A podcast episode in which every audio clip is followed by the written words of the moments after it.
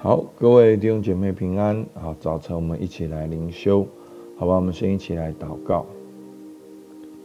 主啊，今天用你的话语来光照我们，来引导我们，用你的话语如同杖，如同竿，主啊，来带领你的儿女，让我们学习。哦，主啊，在新的一年，我们如何做一个有智慧的人？主，我们感谢你，听孩子祷告。奉靠耶稣基督的名，阿门。好，今天的进度呢是箴言三章二十七到三十节。手若有行善的力量，好，我来念今天的经文。你手若有行善的力量，不可推迟，就当向那应得的人施行。你那里若有现成的，不可对邻舍说：“去吧，明天再来，我必给你。”你的邻舍既在你附近安居，你不可设计害他；人未曾加害于你，不可无故与他相争。好，那我们知道啊，整个箴言的啊重点就是讲到智慧。那什么是真正有智慧的人呢？那智慧的人应该要做什么？那今天就讲到智慧人的行事原则。那这个行事原则呢，是跟邻舍有关系的。好，在二十八节说，不可对邻舍说；二十九节说，你的邻舍既在你附近安居。好，所以智慧的人，我们就是要学习。好，如同耶稣所说的，要爱人如己。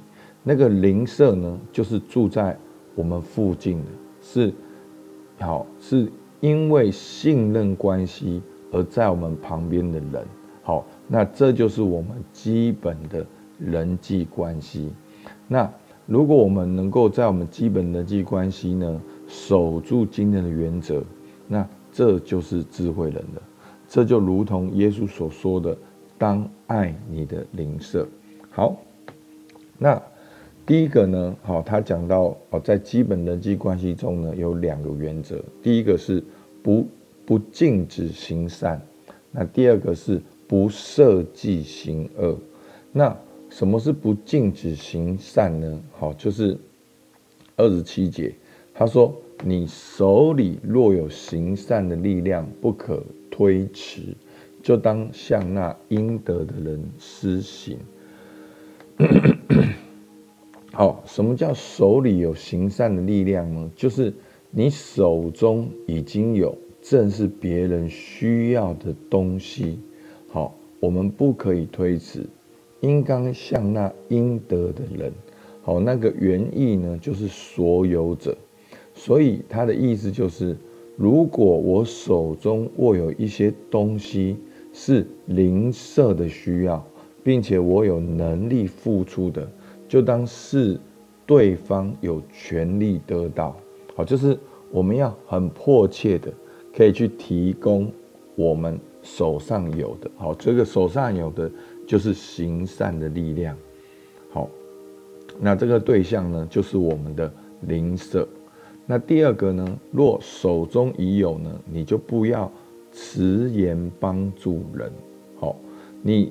二十八节说：“你那里若有现成的，不可对邻舍说，去吧，明天再来，我必给你。”所以呢，迟延不顾别人的需要，好，也是好像高抬自己的帮助，好，自己的帮助是有价值的，好像需要别人求才甘心，好，所以这个不禁止行善呢，第一个就是要把你手中。别人有需要的东西，可以去帮助那个有需要的邻舍。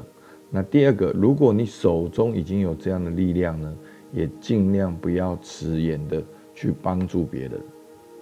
好，那再来呢，就是讲到了不设计，好，不设计行恶。好，那什么是不设计行恶呢？在二九到三十节。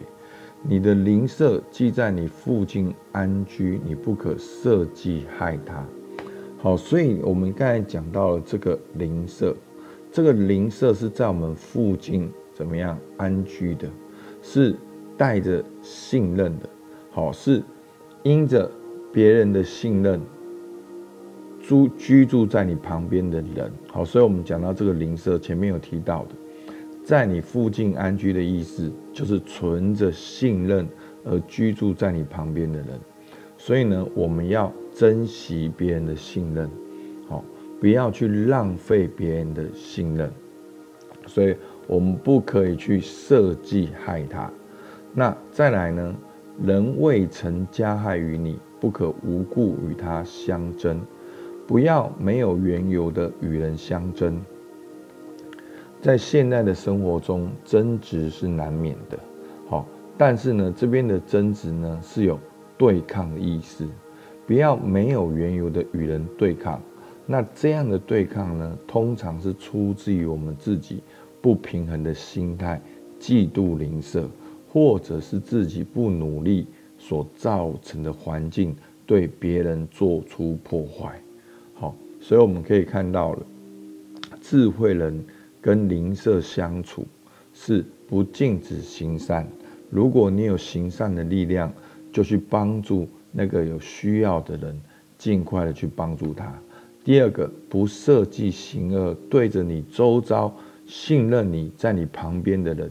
我们不去设计行恶，也不无故与他相争，好，所以呢，就这就是总结一句话，就是要爱人如己，当爱你的邻舍，好，所以求主帮助我们。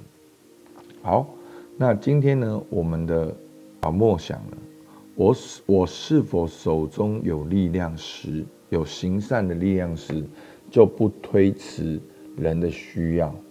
好，第二个，我是否不无故与人相争？好，求主帮助我们，我们可以有点来默想。好，我们就一起来祷告。亲爱的主，求你赐给我们真正的智慧，让我们能够活出一个蒙你悦纳的生活。我们能够在别人的需要上看出自己的责任，也在别人的信任中活出一个平衡的生活。主，我们感谢你，听孩子祷告，奉靠耶稣基督的名，阿门。好，我们到这边，谢谢大家。